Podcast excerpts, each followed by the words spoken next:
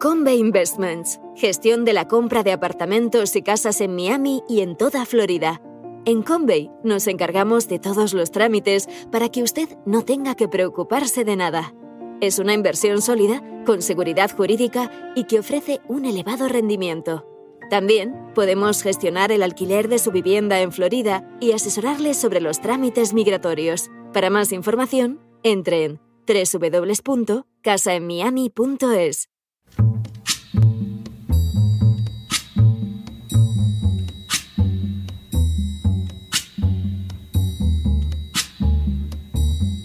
La voz con César Vidal, desde el exilio. When the night has come and the land is dark and the moon is the only light we'll see. No, I won't be afraid. Oh, I won't be afraid just as long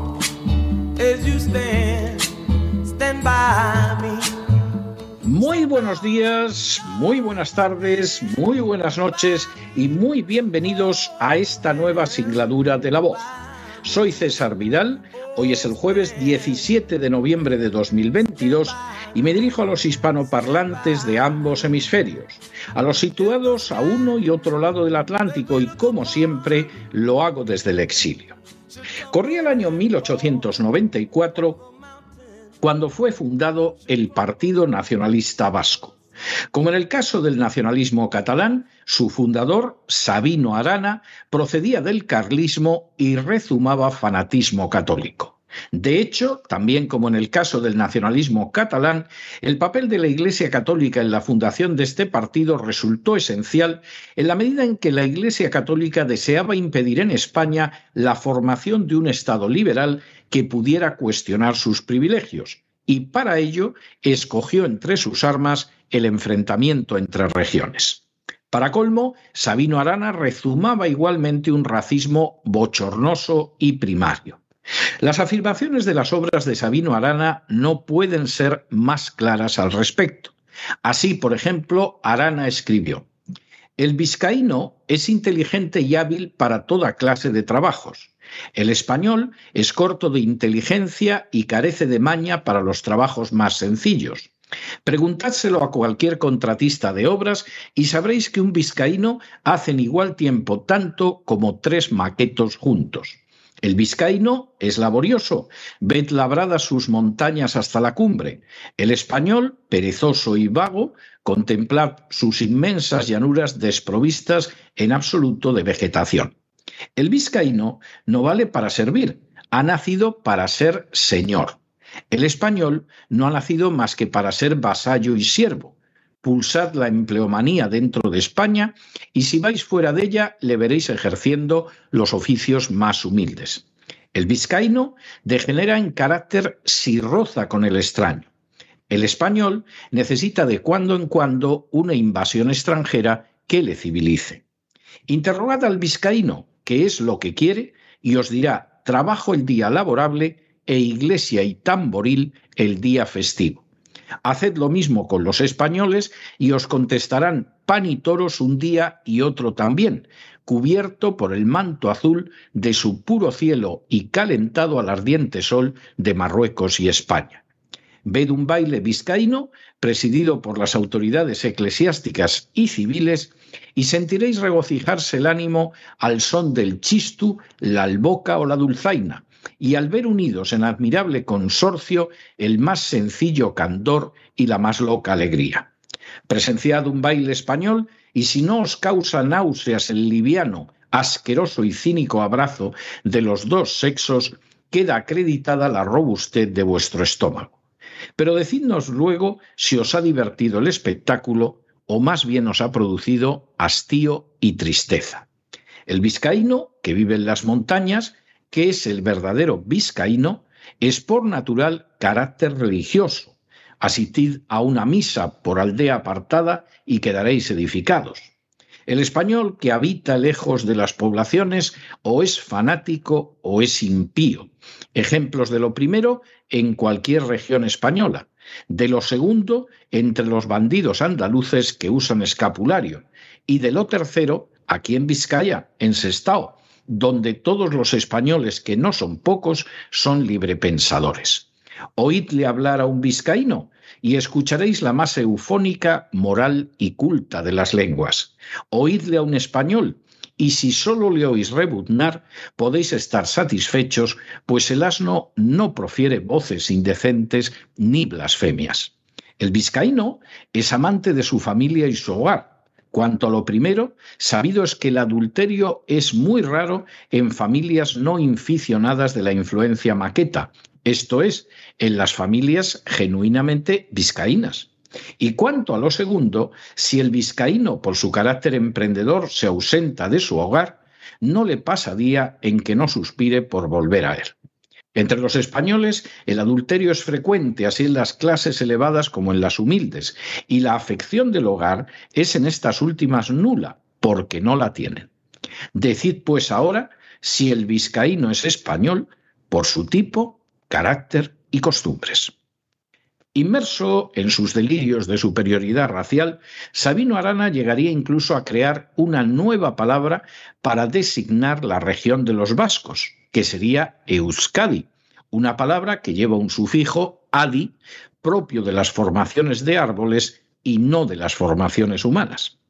Ese sentimiento infantil de superioridad racial determinaría la política de un partido nacionalista vasco que lo mismo podía pactar con los fascistas italianos y traicionar al ejército popular de la República que apoyar durante décadas el terrorismo de ETA. Eso sí, siempre rociado generosamente con el agua bendita de obispos y sacerdotes católicos.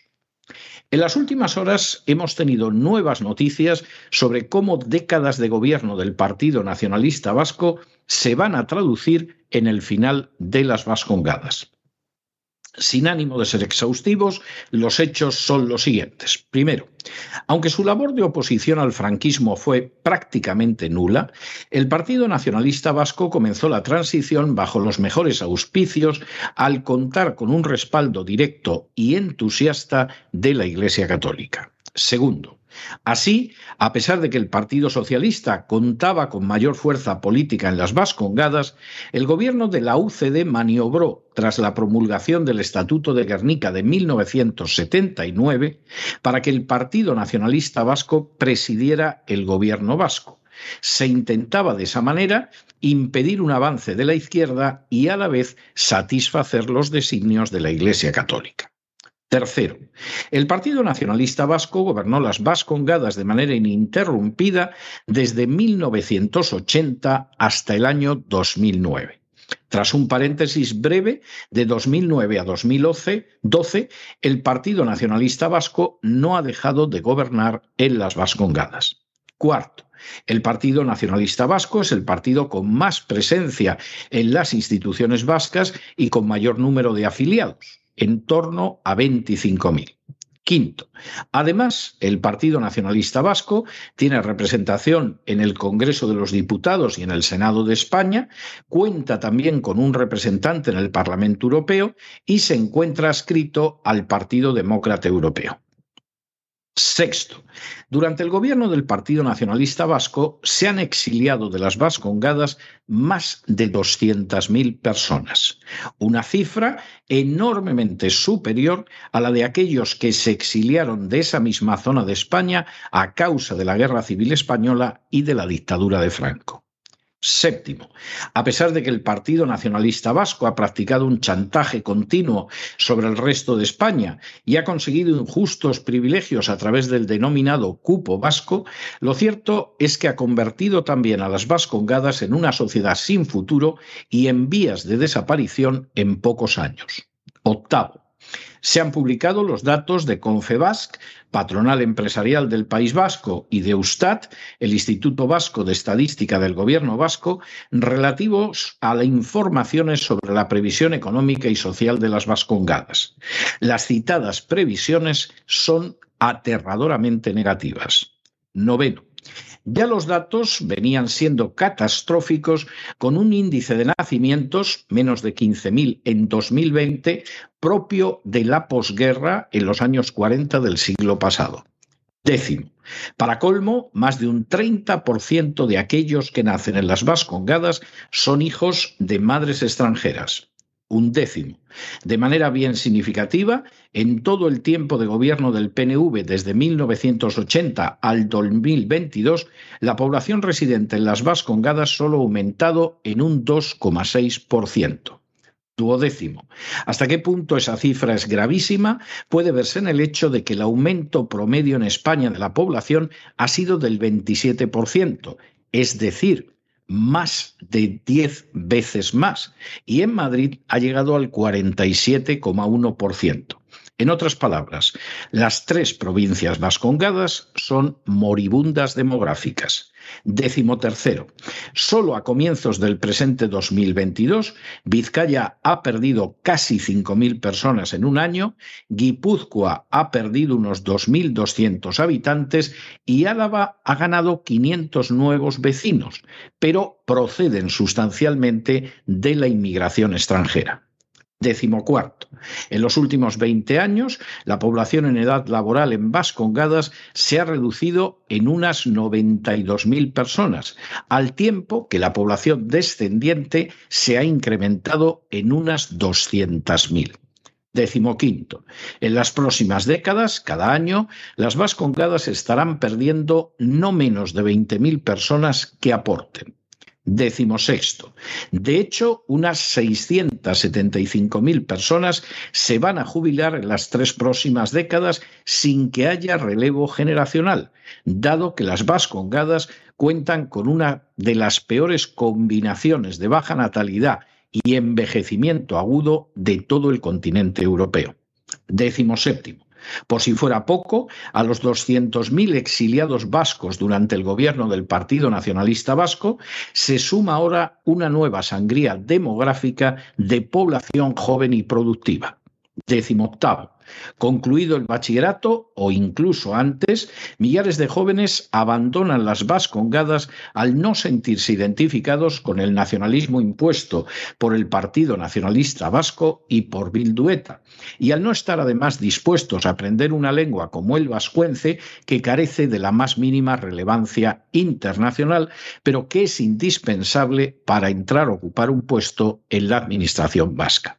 Décimo noveno al verse colocados en una situación de discriminación y de desventaja frente a los nacionalistas vascos, esos jóvenes buscan su futuro en otra parte de España.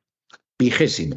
Nos sorprende que ante semejante situación, Confebasc afirme que no tenemos personas suficientes para abordar el relevo generacional. Vigésimo primero. En la próxima década se jubilará el 25% de las personas que ahora tienen un empleo en Vascongadas y a ellos los tendrán que sostener fundamentalmente los españoles que no viven en esa región. Vigésimo segundo. De hecho, las Vascongadas tendrían que aumentar su población laboral en cerca de 600.000 personas para mantener su actual situación económica, un hecho que es totalmente imposible. Y vigésimo tercero, la realidad es que dado que ahora casi el 25% de los habitantes de Vascongadas tienen 65 o más años y que continúa el exilio vasco, en menos de dos décadas será absolutamente imposible de sostener su combinación de aumento de población dependiente, de incremento extraordinario en el gasto sanitario y de reducción del Producto Interior Bruto. Y será imposible, incluso teniendo en cuenta que la mayor parte la cubre el resto de España desde hace décadas. El nacionalismo vasco, con el Partido Nacionalista Vasco a la cabeza, fue siempre la mezcla de una serie de circunstancias moralmente repugnantes, éticamente odiosas y vivencialmente miserables. Su nacimiento derivó fundamentalmente de dos pilares en primer lugar, una Iglesia católica encantada de desgarrar España en enfrentamientos fratricidas y regionales, a fin de que jamás pudiera existir una nación de ciudadanos libres iguales que, como en Francia, cuestionara sus más que injustos privilegios de siglos. Y en segundo lugar de un racismo verdaderamente asqueroso que afirmaba una y otra vez la diferencia racial entre vascos y españoles y la inmensa superioridad de los primeros sobre los segundos. Esta última circunstancia, rociada de agua bendita, eso sí, permitía al Partido Nacionalista Vasco aspirar a la independencia y a la vez succionar parasitariamente todo lo que pudiera de la supuestamente inferior España. Dado que los delirios nacionalistas no se sustentaban en el menor ápice de realidad histórica y que los vascos se sintieron siempre parte más que integrada de España, la política del Partido Nacionalista Vasco y el terrorismo de ETA provocaron el éxodo de más de 200.000 vascos, una cifra que las furcias mediáticas se han empeñado en ocultar vez tras vez. No resulta extraño que así lo hicieran, porque es un número muy superior al que se exilió a consecuencia de la Guerra Civil Española y de la dictadura posterior del general Franco. Ese número de exiliados vascos no se ha detenido con el anuncio de ETA de dejar de matar, sino que ha continuado creciendo por la sencilla razón de que el nacionalismo sigue controlando la vida vasca y para muchos jóvenes vivir en ese universo ramplón, miserable y cutre resulta insoportable. El resultado de las acciones del gobierno nacionalista es obvio. La inmensa mayoría de los mejores vascos se ha marchado de las vascongadas en los últimos 40 años. La población que queda está muy envejecida y en muchos casos en que todavía no ha llegado a los 65 años no aporta nada, sino que es mero motivo de gasto público, como es el caso de los miles de terroristas de ETA pensionados por los gobiernos del Partido Nacionalista Vasco. Para colmo, ya más de la tercera parte de los nacidos en las Vascongadas son hijos de madres extranjeras, lo que no parece que vaya a contribuir mucho al cumplimiento de las retorcidas ansias de pureza racial de los nacionalistas vascos como si se tratara de un justo castigo por sus múltiples y horrendos pecados, el Partido Nacionalista Vasco tiene ante sí no el país fuerte que deseaba construir, sino una verdadera piltrafa demográfica que cada vez es más dependiente de España en todos los aspectos. En el colmo de la ironía, las vascongadas no alcanzarán jamás la supuesta pureza racial con la que deliró el racista Sabino Arana sino que no dejan de avanzar hacia ser una región de Europa de mayoría demográfica africana. En cuanto a la Iglesia Católica, ha recogido ni más ni menos que lo que se merecía. La descatolización acelerada de toda la región, que es una de las que menos práctica católica presenta en el conjunto de España. Ante este panorama, nos sorprende ciertamente que muchos hayan llegado a pensar que la idea de la independencia vasca, lejos de ser un desastre, pudiera ser una bendición para el resto de España que desde hace mucho tiempo paga sus excesos soberbios y racistas. Sí, las vascongadas caminan hacia su disolución. Y es así no por culpa de España, a la que parasitan de manera inmisericorde, sino por la política prepotente, racista, corrupta y profundamente estúpida del nacionalismo vasco. Él, y no otro, es el culpable del final de eso que algunos llaman Euskadi. Pero no se dejen llevar por el desánimo o la frustración, y es que a pesar de que los poderosos muchas veces parecen gigantes, es solo porque se les contempla de rodillas, y ya va siendo hora de ponerse en pie. Mientras tanto, en el tiempo que han necesitado ustedes para escuchar este editorial, la deuda pública española ha aumentado en cerca de 7 millones de euros y buena parte de ese dinero va a un pufo vasco que está permitiendo que desde hace décadas el Partido Nacionalista Vasco destruya las vascongadas. Muy buenos días, muy buenas tardes, muy buenas noches. Les ha hablado César Vidal desde el exilio. Que Dios los bendiga.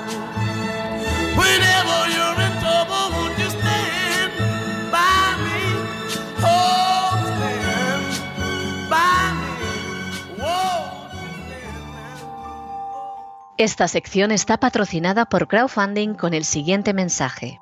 Nuestro Señor Jesucristo, el único Dios verdadero, es misericordioso y nuestro Salvador.